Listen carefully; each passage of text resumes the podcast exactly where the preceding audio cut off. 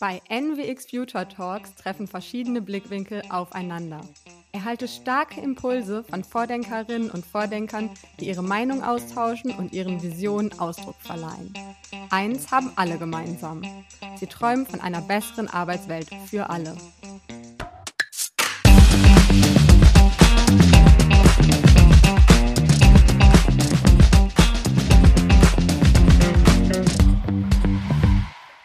Hallo. Moin. Schön, dich kennenzulernen. Ein Blind Date sozusagen. Ein Blind Date, absolut. Ich habe schon viel von dir gehört, Oh, aber bin ab selbst tatsächlich komplett unbefleckt, was das Thema Podcast angeht. Von daher bin ich sehr gespannt. Äh, kannst du mir vielleicht kurz ein bisschen was von dir erzählen? also ich bin Matze erstmal. Und wer bist denn du? Ich bin Robin. Robin, schön. Äh, ähm, kurz zu mir. Oh, was ist kurz? Ich bin 43 Jahre, lebe in Berlin ähm, mit meiner Frau, mit meinem Sohn, mit unserem Hund. Und also der Sohn ist auch von uns. Ähm, und ich mache eigentlich hauptsächlich Podcast. Das ist so mein, mein Hauptding. Hotel Matze heißt es. Und da interviewe ich Menschen. Menschen. Genau. Und du? Ich interviewe auch Menschen, hauptberuflich. Ja. Ich arbeite als Recruiter, als Senior Recruiter hier bei der New Work SE. Und das jetzt mittlerweile auch schon seit ein paar Jahren. Rekrutiere primär so im Business-Umfeld äh, und habe dementsprechend halt auch viele Interviews, Ja, die ich voll. führe. Aber natürlich auf einen ganz anderen oder einen ganz anderen Kontext als das, was du machst. Bin 37, äh, komme aus Hamburg hier. Ähm, geboren auch? Äh, nee, tatsächlich aber Nordkind, also ein richtiges Nordlicht oben aus Schleswig-Holstein ursprünglich. Genau. Beiden, äh, darf ich was zu Recruiting fragen? Aber bitte. Du hast doch bestimmt so eine richtig gute Recruiter-Frage. Also so eine, das, das eine ist ja immer, es gibt ja immer so Standardfragen und so weiter, wenn man so Leute einstellt und so weiter. Und dann gibt's auch Standardantworten. Aber was ist so deine, also jetzt kommt- das ist natürlich doof, wir nehmen es jetzt gerade auf und so weiter, aber was ist so deine Frage, wo du weißt, die überrascht eigentlich die Leute immer? Meine Go-To-Frage. Ja. Also ne, ich habe jetzt nicht die eine Frage, weil sich tatsächlich meistens tatsächlich an den, den Interviewkandidaten auch so ein bisschen orientiert, was fragen wir, wo gehen wir ein bisschen mehr in die Tiefe. Ähm, aber eine Frage, die ich tatsächlich gerne stelle, ist, ähm, stell dir die Situation vor, dass wir zehn Leute bei dir in deinem aktuellen Arbeitgeber einmal fragen. Und acht von denen sagen, jo, diese Person, den Matze, den solltest du auf jeden Fall einstellen. Mhm. Und zwei Personen sagen, ach, da würde ich die Finger von lassen. Was wären die Argumente auf beiden Seiten? Holy. So. Ja, das ist so. eine gute Frage. Hast du eine Lieblingsinterviewfrage bei dir, so für die Podcasts? Ähm, So eine Go-To-Frage? Nee, eigentlich nicht. Also ich versuche es auch meistens am Anfang sehr offen zu halten, damit man irgendwie, damit die Leute so ein bisschen, äh, meine Gäste so selber erstmal entscheiden können, wo wollen sie eigentlich hin. Und dann Ja, okay. finde ich es eigentlich ganz gut, dass man da so ansetzen kann.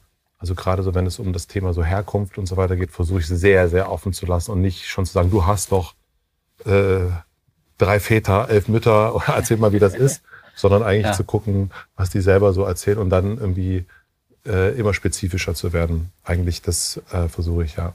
Und eine letzte Frage muss ich noch stellen, weil, Wir haben- wie gesagt, ich bin sehr unbefleckt, was das Thema Podcast angeht, ähm, habe aber diverse Reaktionen von Kollegen und aus dem Bekanntenkreis äh, bekommen, als ich gesagt habe, ja, ich spreche heute mit Hotel Matze. Und ich so, oh, kannst du mir kurz erklären, was für ein Podcast das ist und was so der Schwerpunkt dessen ist?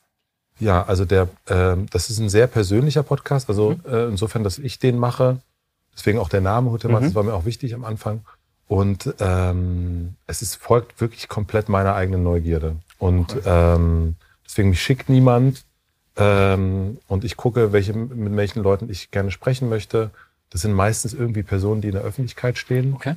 Und, ähm, und das ist aber ganz breit von, also dadurch, dass ich früher Musik gemacht habe, sind es bei mir auch sehr, ich interessiere mich sehr für Kunst und Kultur, deswegen ist, glaube ich, der größte Anteil daher. Dann gibt es aber auch viele Politiker, Politikerinnen, Wissenschaftler, Wissenschaftlerinnen, alles mögliche, was ich so, ich so denke, das interessiert mich gerade und es ist ganz oft auch so Themen, also nicht nur Menschen, sondern auch Themen, die ich gerade so, ich denke, oh, da weiß ich, würde ich gerne mal eine Antwort für mein eigenes Leben für haben.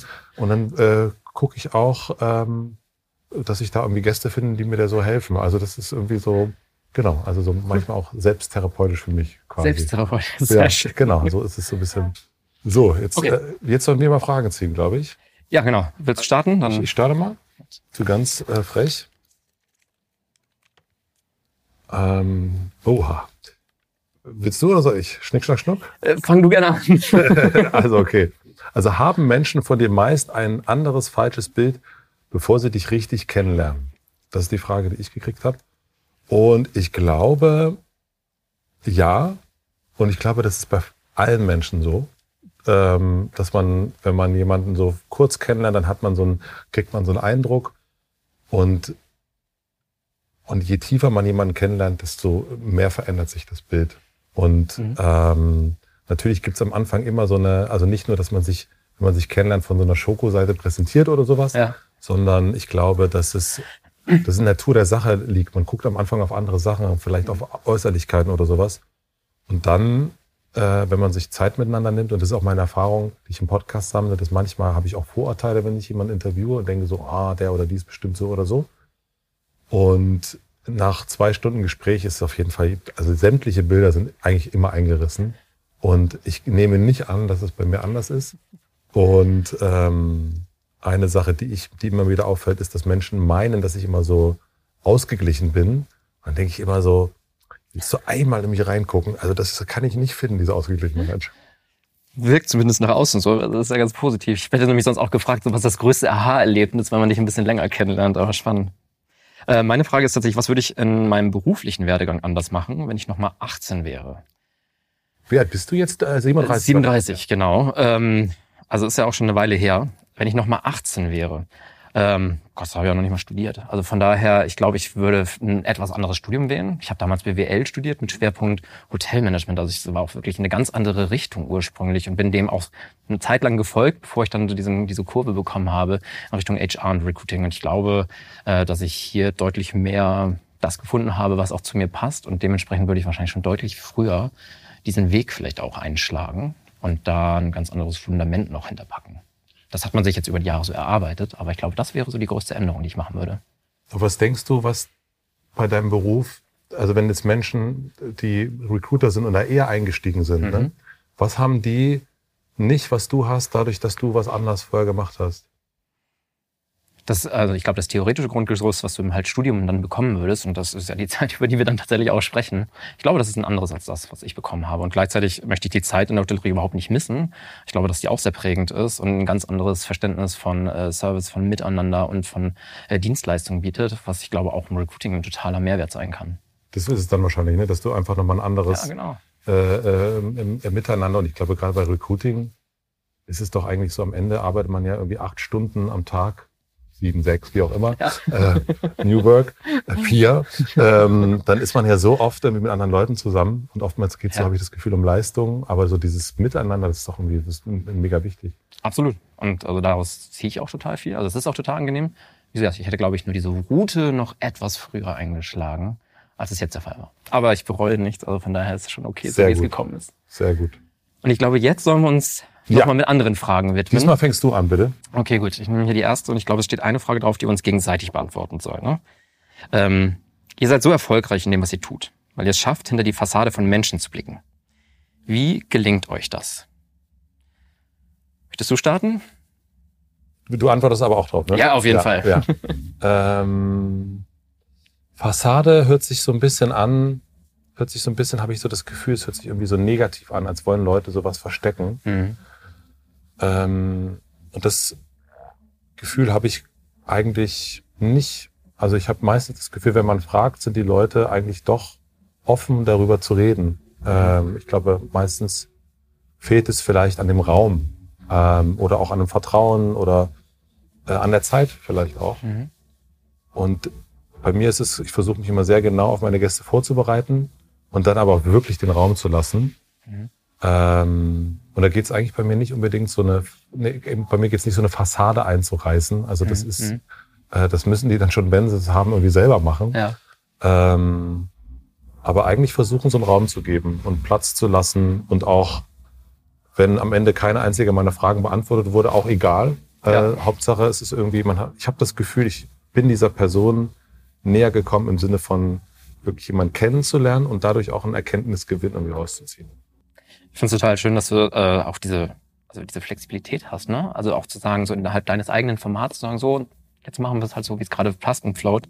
Wie ist es bei dir? Ähm, bei mir, also ist dann natürlich der Job schon ein ganz anderer. Das heißt, ich soll ja ganz bewusst Erkenntnisse über eine Person auch erlangen. Ähm, das heißt, Bestimmte glaub, Erkenntnisse. Genau, genau. Erkenntnisse genau. will ich auch haben. Ähm, weil ich, ich glaube, ich geht aber dann dadurch schon mit einem ganz anderen Framing halt in so ein Interview rein. Und ich glaube, das tun die Kandidaten auch. Ich glaube, von daher ist das Setup erstmal schon ein ganz anderes. Äh, ich versuche aber, also ich, ich finde, sie trotzdem Parallelen zu dem, was du gerade gesagt hast.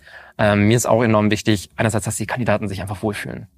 Ähm, dass man eine, eine coole Atmosphäre miteinander findet, einen guten, ähm, was möchte, einen guten Vibe mhm. einfach hat, um ein vernünftiges Gespräch hinzukriegen, weil ich glaube, da lernst du am meisten über die Person tatsächlich auch kennen, wenn die sich wohlfühlen, wenn die nicht das Gefühl haben, ich bin hier die ganze Zeit in so einer Prüfungssituation, mhm. wo ich Performance ableisten muss. Und ich meine, das ist ja in einem Vorstellungsgespräch häufig das, ja, das Mindset vielleicht, mit dem du auch reingehst, äh, reingehst. Ich will hier performen, ich will was von mir zeigen, ich will zeigen, warum ich passe. Ähm, und da ist dieses Thema Raum geben und halt nicht eine Fassade einreißen, wie du gerade so schön gesagt hast, also da mit irgendwie aggressiven Techniken genau, versuchen, hinter die Fassade genau. zu gucken, sondern wirklich in, äh, in einen Zustand zu kommen, wo das Gegenüber sich so wohl fühlt, dass es sich auch öffnet glaube, das ist dann die, die hohe Kunst auch irgendwo im Recruiting. Und darüber hinaus haben wir natürlich dann, ähm, was Fragetechniken angeht, einiges an Schulungen bekommen. Stellst du immer die gleichen Fragen? Äh, nein, überhaupt nicht. Also es ist wirklich sehr am, Orienta äh, am, am Kandidaten orientiert oder an der Position, für die wir gerade suchen. Ähm, und dann halt auch tatsächlich aus dem Flow des Gesprächs, in welche Richtung kommen wir, weil du lernst ja im Gespräch auch was über die Kandidaten. Und in dem Moment, wo du was, äh, was aufdeckst. Also, ne, das klingt jetzt auch wieder so, als würde man irgendwas suchen, sondern in dem Moment, wo du was erlebst oder wahrnimmst bei der Position, äh, bei der Person, kannst du dann nochmal vertiefend nachfragen und schauen, okay, was steckt dahinter mit zum Beispiel situativen Fragen, äh, dann auch nochmal nachhaken, um das zu verifizieren. Also meistens ist es so, dass wir ein Verhalten wahrnehmen, ja, innerhalb dessen, was, die, äh, was der oder die Kandidatin dann halt beschreibt. Ähm, und das dann nochmal ein Stück weit hinterfragen und versuchen nochmal zu unterfüttern, vielleicht mit weiteren Beispielen, um für uns auch festzustellen, okay, ist diese Hypothese, die ich mir gerade über diese Person gebildet habe, tatsächlich auch korrekt. Was brauchst denn du in der Vorbereitung? Also bei mir ist es ja wirklich, ich musste mich total ähm, super doll intensiv vorbereiten auf eine Person. Und dann ja. habe ich so das Gefühl, ich bin gut gewappnet. Ja. Und wie ist es bei dir? Ähm, wir haben natürlich meistens im ersten Schritt erstmal nur den Lebenslauf auf den wir schauen. Und bei uns, bevor wir in diese eins zu eins Gespräche wirklich gehen, also wo wir auch von Angesicht zu Angesicht sitzen, findet meistens schon mal ein Telefoninterview vorab statt. Also das heißt, ich habe die Person schon mal so ein bisschen zumindest kennengelernt, so einen ersten Eindruck bekommen. Ähm, was wir allerdings tatsächlich auch nutzen, ist so ein also Persönlichkeitstestverfahren, so einen eignungsdiagnostischen Test vorab, äh, der uns, also man kennt es ja aus diesen diversen äh, äh, Testverfahren, die es auch online gibt, ne, wo man dann sagen kann, ich bin ENFJ, was auch immer so zum Beispiel. Ne? Und da gibt es ja dann auch andere Verfahren, davon nutzen wir eins. Und das sagt auch schon etwas über die Persönlichkeit aus, was wir dann nutzen können, um auch im Interview vielleicht nochmal Fragen zu ergänzen oder nochmal in gewisse Themen vielleicht auch ganz bewusst reinzuschauen. Also ein Beispiel, wenn wir einen Vertriebler suchen, wollen wir natürlich eher eine Person, die vielleicht auch extrovertiert ist, die gerne auf Menschen mhm. zugeht, die sich wohlfühlt in solchen Situationen ne, und sich nicht dazu zwingen muss. Und wenn das in diesem Test eher niedrig ausgeprägt ist, würde man da vielleicht einmal genauer hinschauen. Das nutzen wir zur Vorbereitung. Und auf welches Detail schaust du in so einem 1 zu 1 Gespräch? Auf welches Detail? Ähm, es gibt nicht das eine Detail, sondern es gibt meistens einen Katalog an Kriterien, die wir halt eigentlich für diese Rolle als sinnvoll erachten. Und dann gucken wir halt eher so, okay, wird das erfüllt? Und wenn nicht, was bringt die äh, Kandidat vielleicht alternativ mit? Welches Potenzial bringt der Kandidat mit, was wir machen können? Aber es ist nicht so eine, nicht so eine Körperhaltungssituation oder, oder irgendwie so ein, wo du sagst, oder eine Bewerbung, wo du sagst, ah, da, da gucke ich immer sehr genau drauf? Nee, aber nonverbale Kommunikation, ja. Also das spielt ja schon ja. eine Rolle. Also ich habe auch noch eine. Ja. Glaubst du, du wärst besser in deinem Job, wenn du Psychologie studiert hättest? Haben wir schon so ein bisschen gehabt, was anderes studieren, ne? Ja, das, das schon. Ähm, Wäre ich besser? Nein. Äh, ich glaube, dass es nochmal andere Perspektiven bieten würde ja. um in diesen Job halt reinzukommen, um Fragen zu stellen und sich anders auf Personen nochmal einzustellen vielleicht. Ich glaube, das gibt einfach ein ganz anderes Framing, was man so im Hintergrund hat, womit man vielleicht auch gewisse Dinge nochmal anders interpretiert. Aber ich glaube nicht per se, dass es mich besser machen würde. Es würde mich vielleicht ein bisschen anders machen. Mhm. Und bei dir, wie ist das so in diesem, du kommst ja erst aus diesem privaten Kontext. Ja.